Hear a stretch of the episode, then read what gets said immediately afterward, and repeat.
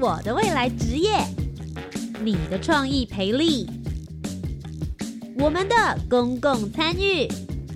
一起迈向国际，壮游体验。你的青春，你的青年时代，这里是青年故事馆。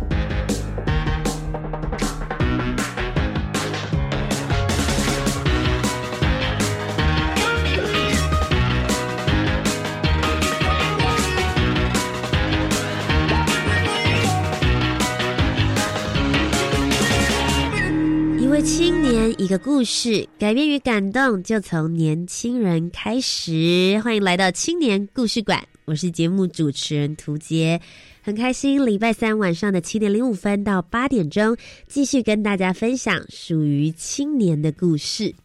今天要跟大家聊一聊，在网络上面很常看到的一句话。它叫做“小时不读书，长大当记者”。不晓得所有的听众朋友听到这句话的时候，你是认同还是反对的呢？图杰，我自己本身是本科系出身的，我大学念的是民传的传播学院。在大一进去学校的时候，我满腔热血，想要成为一个新闻记者，所以我成为学校报纸的实习记者。在大一升大二的暑假，我也自主的去到了电视台去做实习。后来当然稍微转了个弯，变成了电台的主持人，也在做中英双语的活动主持人、记者会、发表会。尾牙或者是春酒，好像稍稍跟新闻界有一点点的不一样。不过事实上，我觉得在媒体圈来说，作为一个记者的精神，查实查核，告诉所有的民众以及听众朋友你不知道的地方发生的事情，而且从实的来说明，是一个非常重要的记者素养。所以我每次看到这句话说“小时不读书，长大当记者”的时候，我心里其实是有一些挣扎。很想要告诉大家，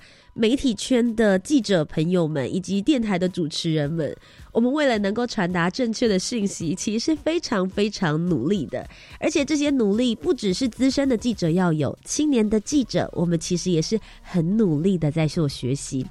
没错，今天的节目当中要跟大家分享的就是跟记者这个行业有点关联性。今天节目当中为大家邀请到两位超强记者，超强那个强是哪一个强啊？我们今天就来听听这两位青年记者的故事。首先，先来听听他们的声音。大家好，我是陈伟宇，然后我目前就读台大政治系国际关系组四年级，然后我是今年去年的四月份加入了这个超强记者的计划，然后我加入的是国际级体验学习组。好，嗨，大家好，我是刘以谦，现在就读福大新闻系四年级，也是在去年四月的时候参加超强记者计划。那我参与的是公共参与组。马上就进入今天的节目单元，首先就为你们来解惑。究竟什么是超强记者呢？哦，今天聊什么？别着急，听下去就知道了。青年状况剧，What's happened？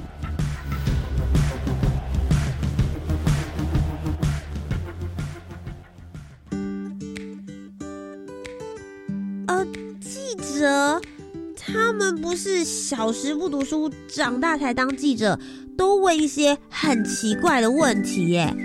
哎哎，不过什么是超强记者啊？什么是超强记者？A，他们都是大专校院的学生。B，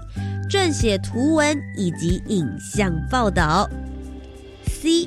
他们专门出没于教育部青年发展署所主办的活动进行采访。D，以上皆是。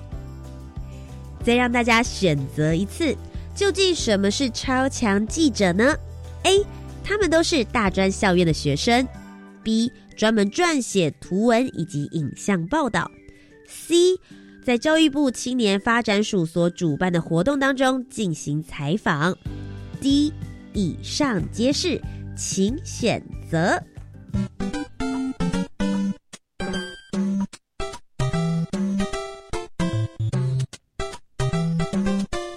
你猜对了吗？答案就是 D，以上皆是。而超强的强是指墙面的墙，表示这些青年记者们能够超越心中的那个阻碍你的墙面。记者是媒体从业人员当中从事信息采集和新闻报道工作的人，英文我们通常称为 journalism 或者是 reporter。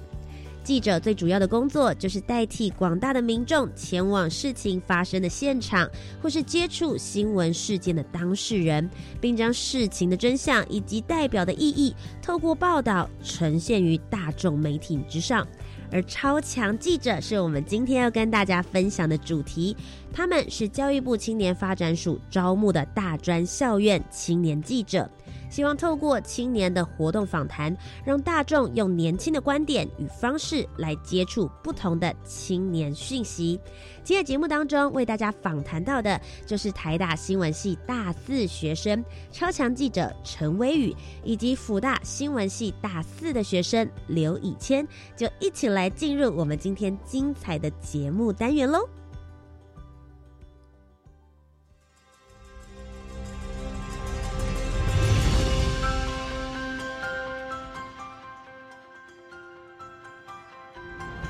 公共参与。青年组织、志工服务，Let's go，一起青年行动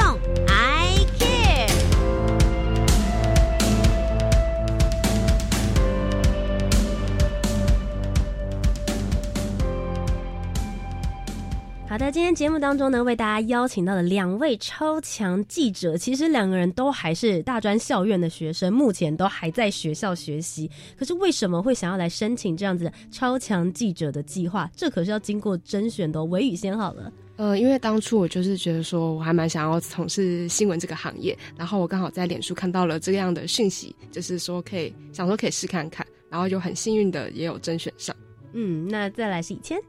嗯，因为我其实之前也参与过嗯青年署的其他计划，那当时是到永和社大去打工了两个学期，然后。哎，两个暑假就对社区营造有一定程度的了解。然后我自己在学校跑的新闻也是社区参与的这条线，所以我就对社区参与很有兴趣。然后刚好看到青年署有招这个公共参与组的计划，我就想说可以从政府部门的角度去看看社区营造也是件蛮酷的事情。所以又刚好是我的专业，我是新闻系的，所以我就想说那就来参加看看。其实我对于你们两个会来参与这样子的计划，我是抱持着非常敬佩的心情的。毕竟姐姐我目前也是在媒体业工作，做记者其实并不是像大家想象中的这么简单。尤其希望生出一篇有内容或是有深度的报道，必须要花费非常非常多的时间。那教育部青年发展署其实发起了这个超强记者，总共分成三个组别嘛，包含了生涯辅导、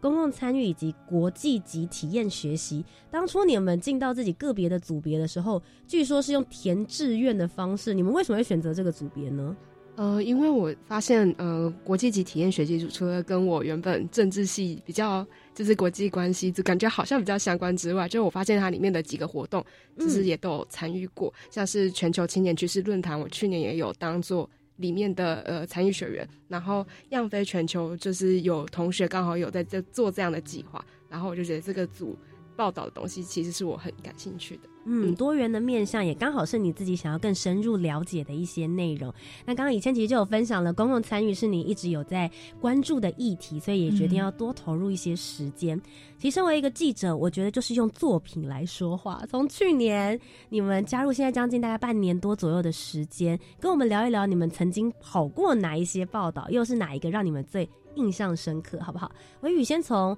你总共做过四篇报道嘛？嗯，四篇报道的面向都蛮不一样的。嗯，嗯，我这四篇就是面向很不一样。那第一篇是路路乐计划的罗纳国小，你好，明天标题是你好，明天看见台湾罗纳国小有约，就是其实标题有点长。那他大概的计划就是在说，呃，青年到各个偏乡，然后去做短期的。呃，志工服务，然后顺便也有一些学习，然后我觉得这个计划里面还蛮特别的点是，就是我跟里面的志工，然后到现在都还有联系，就是很特别，就很令我印象也很深刻。然后我也是有一直延续下去，对对对。然后也很幸运，就是这篇稿有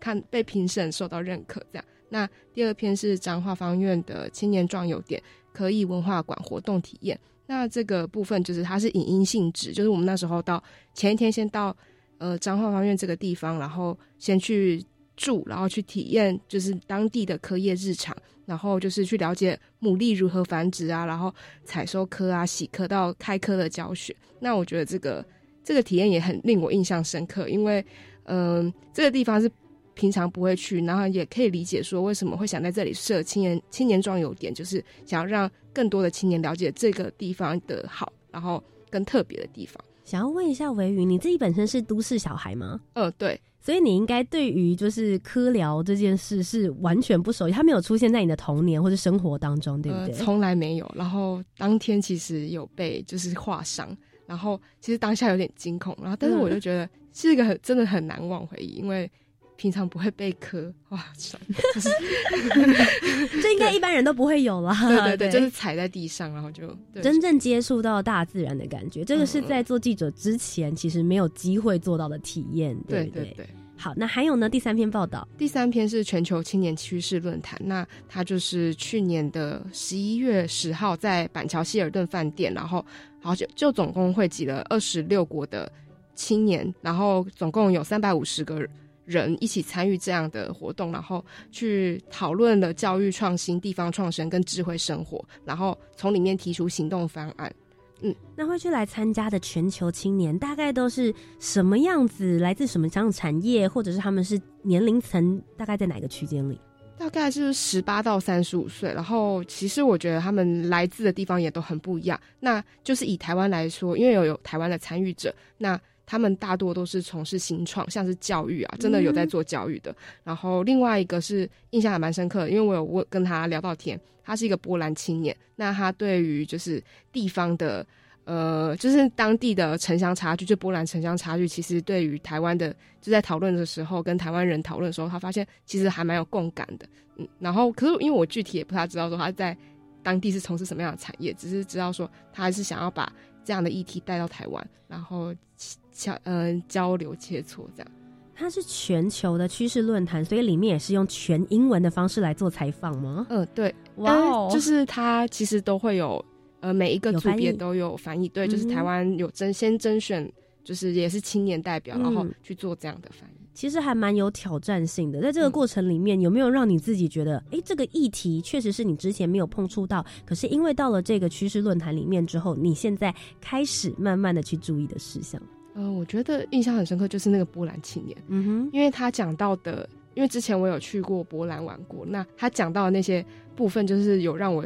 感同身受，就是哎，波兰真的城乡差距很大，然后其实，在台湾也，就是嗯，之前不会。因为我是都市小孩，然后我就觉得，其实我从台中的都市搬到台北的都市读书，我不觉得说城乡差距有很大的影响。那提到，就像我之就是前一个活动是在彰化方院，那那是那个地方其实很偏远，那交通大概就是不可能用那种什么高铁啊、台铁啊到得了。然后就是在这样的过程，就是有感受到，就是也是因为参与超超强记者，然后感受到说，其实城乡差距这个问题是在台湾是必须要去重视的。然后台湾的青年好像也比较少去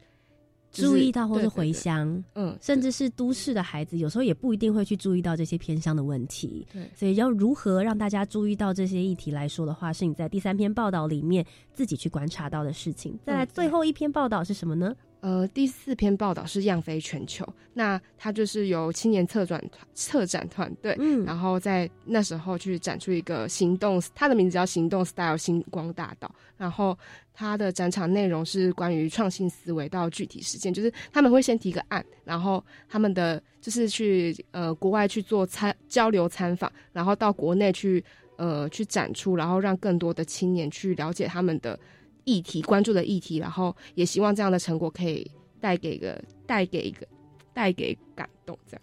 那其实从维语里面的四篇报道来说，就像我们一开始讲的，面向非常多元，而且议题非常多。你是一篇报道里面包了很多议题，嗯，focus 的点其实还蛮多的，所以变成是说，哎。可以拓展自己各方面不同的观点跟想象。可是反过来说的话，我觉得以前你的四篇报道其实就很 focus，对不对？对，我的四篇报道都是一个大活动下面的。我去采访这样，那那四篇都是 Change Maker 计划下面的 Dreamer 培训，哎，那三篇都是 Dreamer 培训。那呃，那个计划就是在讲，呃，希望青年可以进入社区里面，然后去透过已经在社区有很一段时间的社区工作者，他们去分享他们如何进入社区，然后他们的这段时间的经历这样子。那我三篇分别是去宜兰、基隆跟嘉义。那嗯，其中嘉义这一篇我印象最深刻，因为那天的讲者是算是社造界的大人物，两个讲师都很 很厉害，然后一个是余国信老师，然后应该是黄定尧老师。那因为可能他因为他们已经很长时间在社区工作了，所以。他们讲出来的话就是很发人深思，对对对，很有分量。而且余国信老师又是一个很幽默的人，所以从早上就他带我们去参访嘉义的整个市区的导览，就可以就整个就是，我觉得我应该已经不算是记者，我整个已经在里面玩了。就是老师讲话就会，他的导览很有深度，而且也会带到他早期有点像是社运的时候。然后他他做哪些事这样子是，所以你刚刚提到了你的采访有嘉义的，然后有宜兰的，最后一个地方在哪里？在基隆。其实基隆是问我是基隆人哦，自己的家乡自己报道。对对对，那我其实回去的时候感触蛮大的，就是我是在基隆长大的嘛，然后。那天讲的是新冰山工作室的人，那他们说他们其实都不是基隆人，然后我就有一种感觉说，嗯，不是基隆人来基隆讲基隆的故事，那我这个基隆人在干嘛？马上就发现应该要回去为家乡做点什么。对，就是他们是对基隆很有兴趣，然后觉得基隆这个地方有点被被遗忘的感觉，就没有。在地青年都不愿意回家乡做事，所以他们想要在地生根。哇，其实这件事情蛮微妙的，就是在这边生长的年轻人到外地去打拼，反而是那些都市长大的孩子，现在也想要回基隆来讲基隆的故事。那再来维语，我会想要问问你，你自己最印象深刻的报道是第一篇对吗？嗯，其实除了行程上，它也是一个很。偏远的地方，因为它是个偏乡。然后那时候去的时候，其实是我妈载我去。然后那那个路程是非常遥远。它在哪里啊？南投的，其实我有点不太确定。虽然这是某座山，了解，就是也是一样，一般的高铁、台铁没有办法抵达。对，就是你必须要可能要转好几次车，然后必须要用那个接驳车到那个山上。然后其实一开始觉得还蛮，因为我是六早上六点就出发，然后那时候。就是到突然就是到了那个高度的时候，就发现哇，这地方好美哦！然后天啊，这里居然有一个国校，然后里面的学生又很可爱，然后就是其实我很短暂的陪在陪伴他们，但是他们就整个他们好像总共有七天的时间，然后我只有参与一个晚上跟一个白天这样，然后其实可是得到的感动就一直延续到现在。那个整体的活动七天，他们是在做些什么样子的事情？嗯，其实他们的最主要特色是媒媒体试读，因为他觉得说现在的小孩子都常常就划手机啊，然后因为我像我之前也有带过营队，然后那小朋友就是很早熟，然后早熟就他们有时候语出语出惊人，就是会讲一些很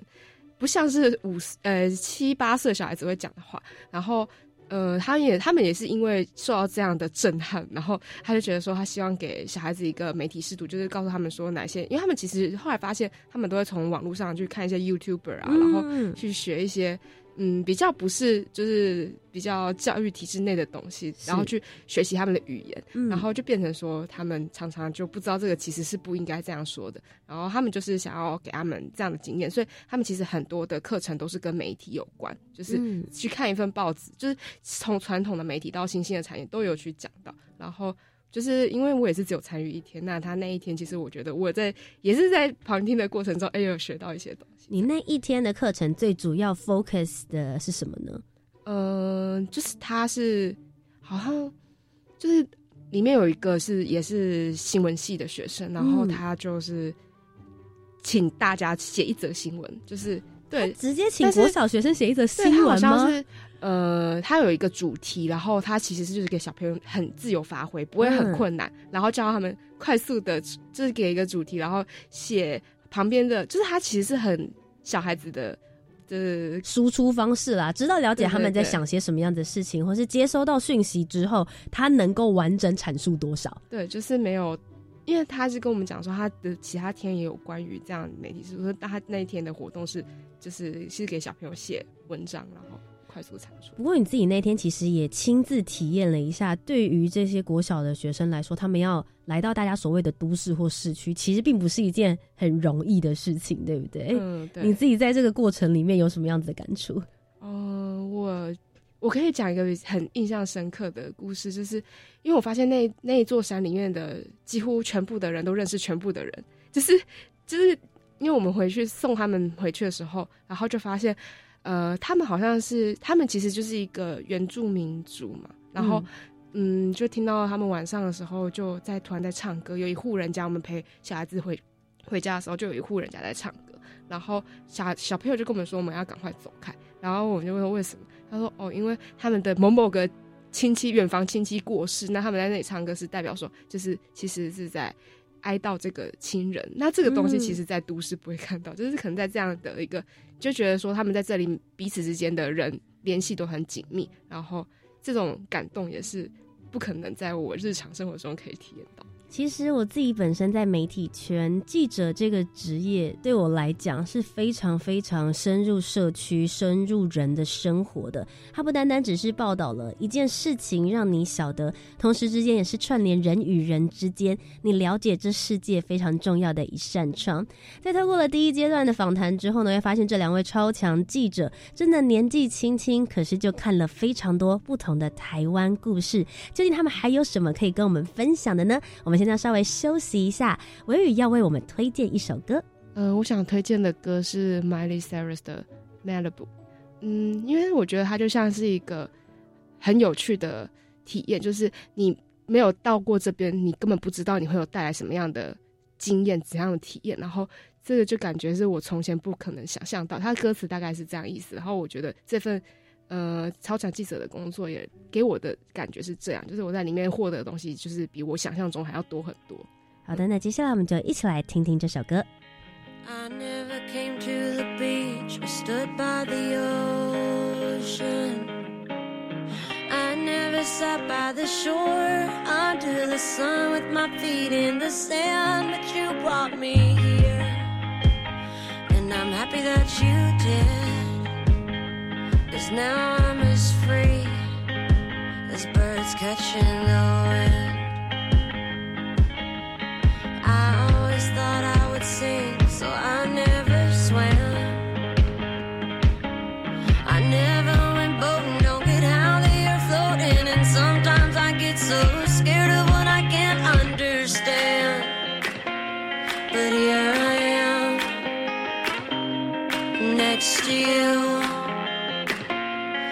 Sky is more blue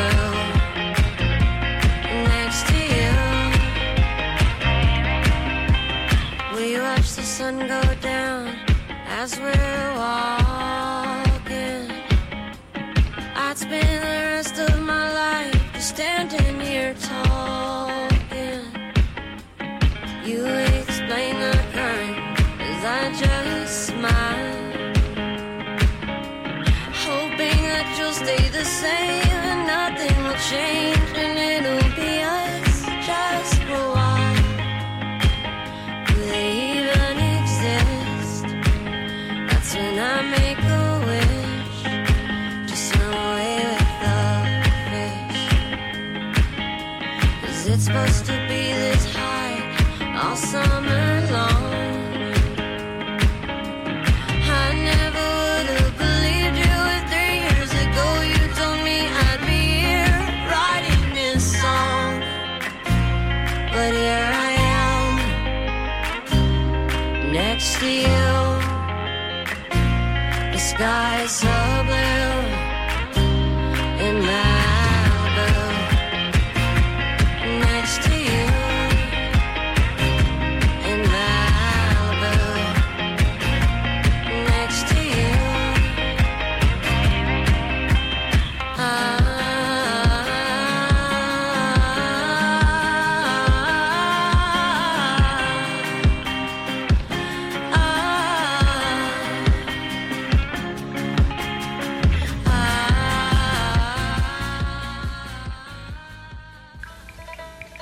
大家好，我是唐友义校长。在新的一年，祝福大家一年复始，万象更新。祝福每个家庭有数不尽的平安喜乐、幸福美满。祝福年轻人、有情人终成眷属。欢迎所有听众在每周五下午三点三十分准时收听左岸咖啡馆魔法亲子料理屋。家庭幸福，社会就幸福哦。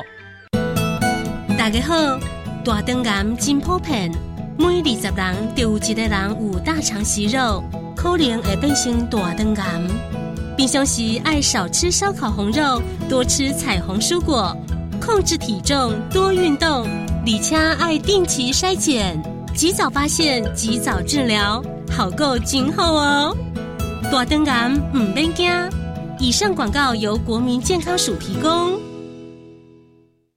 小朋友，你们长大要做什么呢？还没想到哎。现在有个职业试探的机会，分别在台湾科学教育馆、公共资讯图书馆、科学工艺博物馆以及海洋生物博物馆，都可以体验航空与渔业的 VR 实境，还有机器人闯关等等有趣又好玩的活动。可以从活动当中找出自己的兴趣跟职业哦。酷哎，赞哎！请上网搜寻“技职大玩 Job”。以上广告，教育部提供。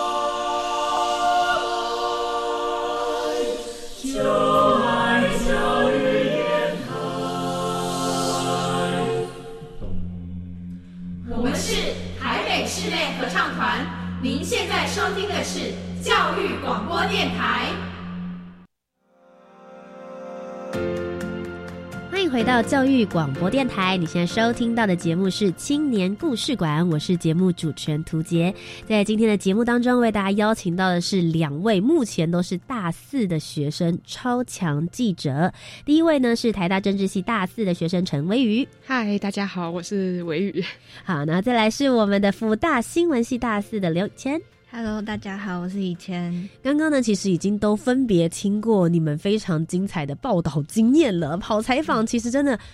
不是一般大家想象中，我去沾个水、过个油，三十分钟之内马上看看就可以回家写一篇稿子了。事实上，超强记者真的是完全深入，让你们去了解里面到底在生活的人发生了一些什么样子的事情。我相信，其实在这个过程里面，你会遇到很多的人、很多的事，也会有一些让你们特别特别留下印象的。维玉，你自己觉得最印象深刻的故事是什么？嗯，我印象最深刻的故事是，就是我在罗纳国小的采访完之后，就是里面就是后来我去在学校的附近的咖啡厅，然后我就突然遇到了里面的主办人，然后就觉得很酷，就是哎、嗯你怎么也在这里？哎、我也在这里啊！然后然后就是这个缘缘分一直延续到现在，就是我还是会去那里找他聊天，然后跟他偶尔。就是开杠啊，然后嗯就是说，哎、他最近的营队怎么样啊？然后他有继续去做什么样的更新啊之类的，真的是有在拓展你的人脉的部分，没有了，就是嗯，就是觉得认识了新朋友，嗯，对，认识了新朋友。还有呢，呃，还有就是呃，那时候我去彰化方院的时候，呃，我印象还蛮深刻的是那时候主办就是故事馆的创办人于记，那他那时候有在我。就是因为我提早离开，然后他在我先到就是彰化的火车站的时候，他讲了里面的一些采科人的故事，然后其实听了真的是会觉得说这个事情对他们来说很就是当一个导游是一件非常非常重要的事情，嗯因为很多采科人没有被，其实我们现在没法想象台湾社会还有采科人这个职业，职业。对，然后因为这个环境没落，就是整个环境大环境不好，那这个产业没落，然后那些人其实一生可能就是每天都在采客，他们没有其他的职务。然后其里面其中有一位就是酗酒，就是因为他真的陷入很低潮，他觉得他想要赚钱，然后但是又没办法赚钱，然后他就跟我们讲说，这里的人分为两种，一个就是想要赚钱，但是赚不了钱；，另外一个就是真的是这里真的没办法了，他就出去。然后听，其实听到这句话会很有很有感触。然后就是我很希望，就是之后如果有机会，也可以再回到那个地方，然后不论就是看可不可以有什么样的缘分继续下去。但我觉得这个故事是，其实一直让我到现在都还是印象记忆犹新。也许也默默的影响着你未来你自己想要做的事情，对不对？嗯对那再来是以前呢，你自己在采访过程之中有什么样子印象深刻的事？嗯，我自己印象深刻的是，因为我算是有在参与社区营造嘛，嗯那我心里就会有一个固定的架构，说觉得参与社区营造就是哪类型的人，就是可能会是一类啊，就是读一类科相关科系的人，那些人才会去参与。是但我就是参与这几场下来，发现原来有这么多不同类型的人也会对这个有兴趣。像我自己在讨论的时候，就有遇到，呃，一一那个读学医医学系的，嗯然后还有物理系、化学系，他说他们哦怎么也会对社区营造有兴趣。嗯然后在聊天的过程中，想说他们，嗯、就得到说他们原来是想要把他们所学融入到社区里面，对，那就产生一种哦，原来就是可以有这么多不同面向，社区营造可以可以做这么不同的事情。是因为其实大家一般人都会想象说什么人会做什么样子的事情，自己有时候就把。画地为线了，对对对对自己去在那个陷阱里面。可是事实上，一旦走出去接触之后，发现，哎、其实每一块大家都可以贡献一些你自己的专业。嗯，有的专业我们不懂的地方，也许二三类组的学生们，他们就是非常非常擅长的。那再来呢，你还有什么样子的观察？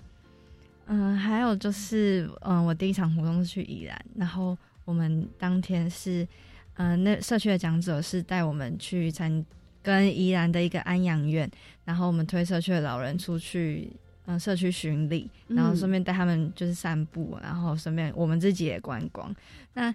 就是那件事情对我来说是一件，就是大家其实都市长大的小孩很少会推阿公阿妈出去，真的画面感蛮奇妙的。对对，然后大家都不会推，然后就是一开始就是手忙脚乱，可是后来就是有的阿妈就很热情，然后甚至还会就是用英文跟大家沟通，就是大家那个阿妈就是很久没有碰到年轻人了，所以他们一碰到年轻人就很兴奋很开心。然后我想说，这就是那是一件可以让我们去学习新的事物，然后阿公阿妈又可以。很开心，可以跟年轻人交流的一件活动，是真的很蛮有意义的。这样，嗯，那在这个过程里面，有没有遇到什么样子的困难、挫折或者是挑战？你们又是怎么样子来跨越这个问题的？呃，因为主要是我四篇采访的主题其实蛮不一样的。那像是那个全球青年趋势论坛跟样飞计划，就是它在自由度上面很高，然后所以呃，其实要找到那时候就变成说你要自己更主动，然后去找受访者，然后就是说知道从哪，就是你要找哪几个新闻点也是很重要，就变成说你自己的功课要多做。嗯那其实嗯，除此之外觉得还好。因为其实像在这种大型的论坛里面，每个人都在自己忙自己的事情，对不对？嗯对对对。所以你如果是你自己要去跟大家介绍的时候，接触到第一个第一面，然后也不晓得说对方有什么样的背景、有什么样的内容的时候，你会怎么样子跟对方接触？哦，我都会，我可能我觉得其实要先表明你的身份，然后嗯我觉得其实是呃，当对方听到你说哦你是朝阳记者，你想要采访他，那大部分人都会有自己的想要讲的故事，或者说为什么他想要参加这样的计划，其实会有一些比较。知识就是可能说哦，你为什么想参加这样的计划？然后接下来在这个活动中得到什么样的体验？就是嗯，会有一些标准化的开头问题，对对对，然后接下来可能就他还蛮可以自由发挥的。了解，所以就用这样子的方式一一的去接触。对想知道这样子记者去访问人，受到闭门坑的几率有多大？你有曾经被拒绝过吗？呃，我觉得其实我不知道，我觉得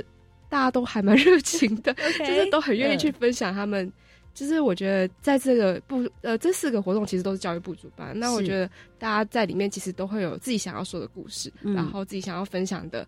呃为什么，然后我觉得其实嗯目前还没有遇到，对，没有没没有遇到害羞比较害羞一点这样。OK，所以在这个整个采访的过程之中，也算是认识了很多人，然后也吸收了很多很多的故事。那以前呢，你自己有遇到什么样子的挑战吗？嗯，因为我自己是本科系的嘛，嗯所以我之前也是也也有跑过新闻。那在青年署这个这个活动下面跑新闻，我觉得跟一般跑新闻比较不一样的是，我是整个融入在那个活动当中，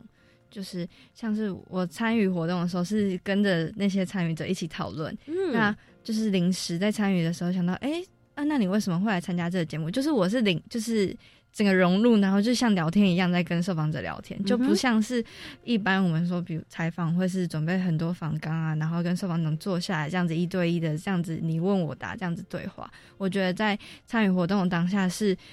呃，两个人一起聊天，然后聊一聊，就是有什么突然的想法就丢进来，然后其他人也会听到之后就说：“哎、那你是不是也是这样这样这样？”就是我写出来的报道不是很知识化，是一个像像是聊天内容的那种感觉。嗯嗯挖掘出不同以往的采访方式，对这也是在这个超强记者之中你自己本身的学习。嗯不过，其实你自己本身里面也做了影音方面的报道，对不对？据说老师一开始的时候还很担心啊，对，因为我那时候是填要自己出去放影音新闻，然后老师就觉得说，啊，你一个人够吗？要不要再多找几个记者跟你一起去？然后我想说，可是我这样子还要跟他们沟通、呃沟通，而且又不知道怎么分配工作内容然后我也跟他们不熟，就很不方便。然后我就说没关系，我真的可以。然后老师就再三询问，OK，后来就有做出来了，后来有做出来，而且也获得不错的成绩。嗯对，有获奖，获得了佳作。好，其实，在这个超强记者的过程里面，你自己分别大家都有遇到一些印象深刻的事情，也有遇到一些挑战，好不容易跨越过去了。那自己最大的成长又是什么呢？我们稍微休息一下，接下来换以前要为我们点歌喽。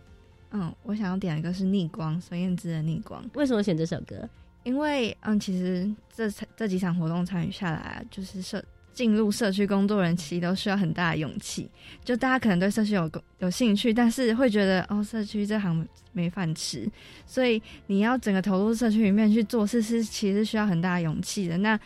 怎么样能够不怀疑自己做这行能不能走下去，然后努力去尝试看看？我觉得这真的是。嗯，可以用逆光来 感受一下那个情情境，对。好，接下来我们就来听听这首孙燕姿的《逆光》。也许我一直害怕有答案，也许爱静静在风里打转，离开释怀，很短暂又重来，有时候自问自答。不要困难把我们击散，我责备自己那么不勇敢，遗憾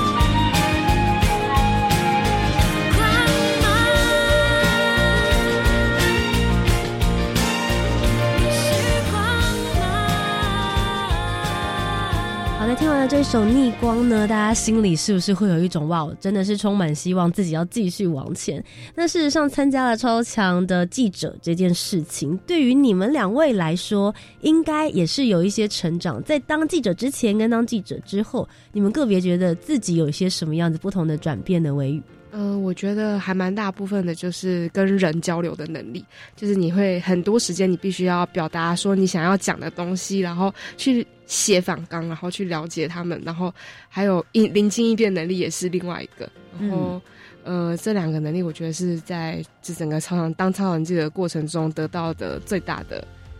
超能力吗，就是超强记者，然后想到超能力，呃，是你自己刚刚有讲到说，就是灵机应变的能力。嗯，当你自己本身是念政治系的嘛，然后你嗯来去跑这个超强记者，对你来说应该是蛮跨领域的不同。你觉得在灵机应变的能力这件事情上，你们平常有在做训练吗？哦，你说政治系吗？对啊我我觉得系上还蛮多，就是口才都很好，就是辩论感。嗯，就是有一种气场很强大的感觉。就我觉得政治系一定会有这样的训，就是大部分上台报告啊，那就跟其实跟跑就是超长记者是还蛮不一样，因为超长记者就变成是嗯，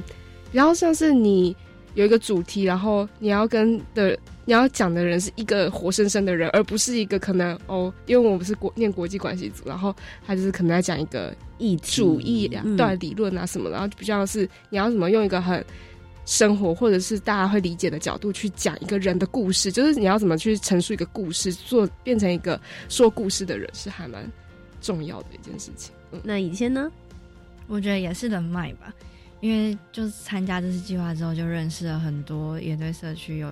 有想法的年轻人，嗯，然后也突破自己的那个小圈圈，去认识外面的人。然后，而且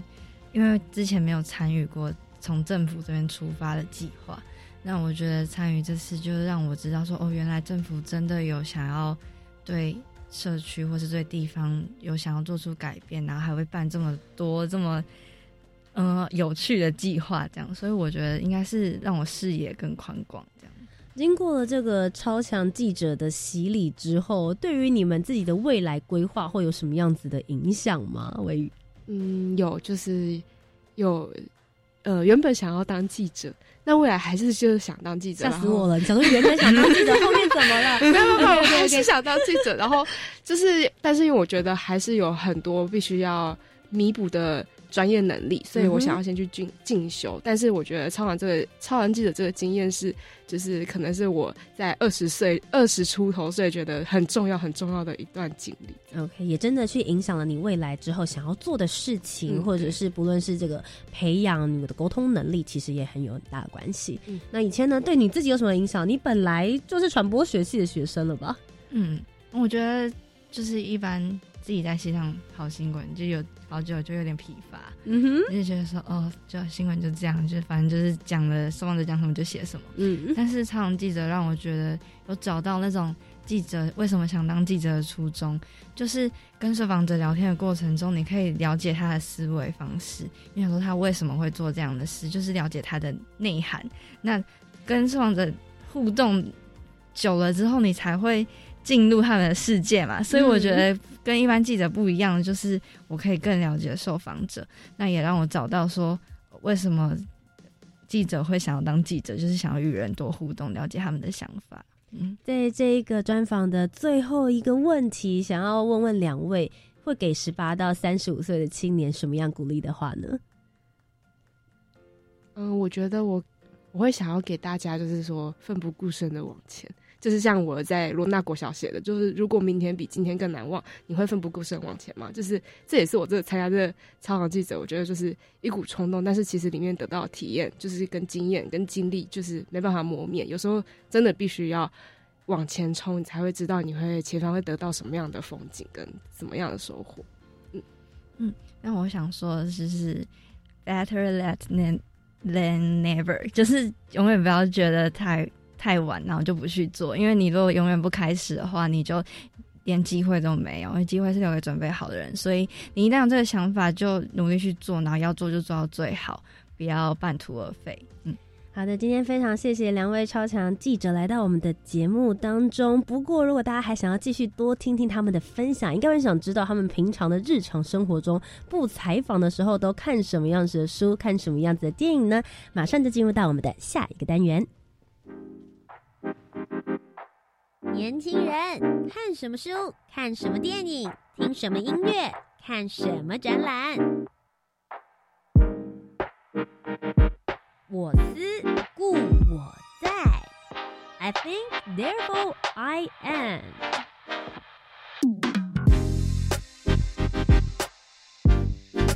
什么样的人看什么样的书？今天的两位超强记者会推荐我们什么样子的书籍和电影呢？嗯哈喽，大家好，我是维宇，然后我想要推荐的是书籍，然后我想推荐的书叫做《我所告诉你关于那座山的一切》。那这个书很特别，对我来说是很重要也很特别的位置，因为呃，其实这本书在发呃，它是有个故事，就是他在二零一七年，就是叫做刘成军。刘成军其实是我高中的学妹，然后呃，我跟他有一些的，就是有对他有印象。然后那时候他是从印度跟他的旅伴出发，然后在尼泊尔登山旅行的时候就遇到大雪，然后被困在山区的洞中，然后呃困了四十七天。那找到这两个就是陈军跟他的呃旅伴的时候。就是陈军已经在三天前过世了。那这些东西后来被我的同学，就是一位历史系的朋友，然后他整理起来。然后其实我在看完他的文章，其实很深受感动，因为我也很喜欢文字。然后其实这一本书，在我这学期其实嗯觉得很忙碌的时候，它像是一个好像又带我到大自然的感觉。那其实跟我那时候在罗纳国小体验到，哎，突然在那座山，然后看到的东西，其实某种程度上有一种相呼应。所以这本书很希望可以呃有更多的，不论是青年或者是甚至小朋友或者是。中年人也都可以，我觉得这是很适合大众阅读，因为他在讲关于生命的故事。那我是以前我想要跟大家推荐的是一部电影，那它是去年上映的《满天机密》。那这部电影是在讲说，呃，美国当初要攻打伊拉克的时候，有弄了一些不正当的手段。那一个英国的情报人员，他就是看不下去这些手段，然后就勇于泄密，就是违反自己的工作伦理，然后泄密给别人。那虽然没有最后没有阻止到美国还是发动攻攻击这件事情，但是他做这件事，他自己受到很大危机，那他周边的亲人也因为他受到影响，但是他基于正义还是 还是做了这件事。那我觉得，呃，现在大家很多人会骂说什么小时候不读书，长大当记者，或是记者常常因为一些呃工作长官啊，或是现实上面的缘故去写一些不是自己想要写的东西。那我觉得大家还是要保有初衷，就是你当初为什么会想要踏入这个领域，或是你心中都有一个正义的那把尺。那我觉得，既然嗯那些真的是违背你良心的话，你就是还是要努力起来反抗，这样子。嗯，好的，今天非常谢谢微雨还有我们的以谦来到节目当中，非常谢谢你们的分享，谢谢大家，谢谢大家。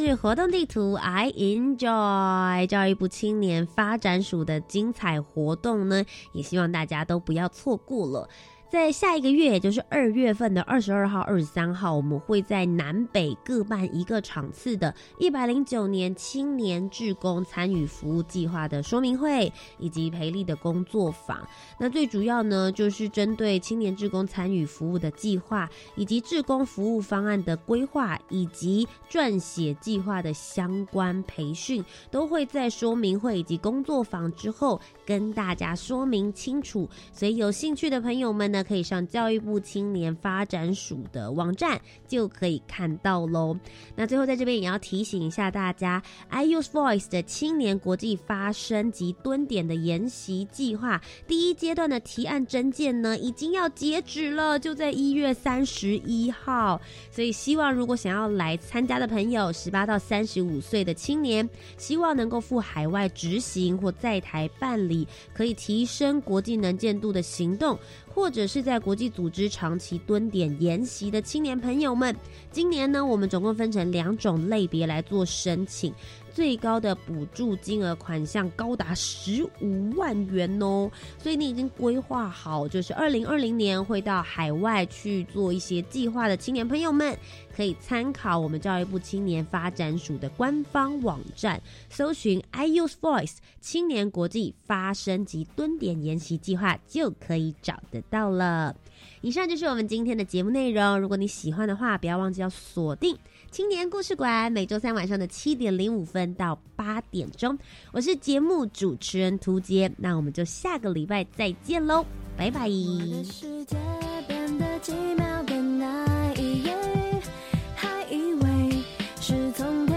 想的梦境，直到确定手的温度来自你心里。这一刻，我终于勇敢说爱你。一开始，我只顾着看你，装作不经意，心却飘过去。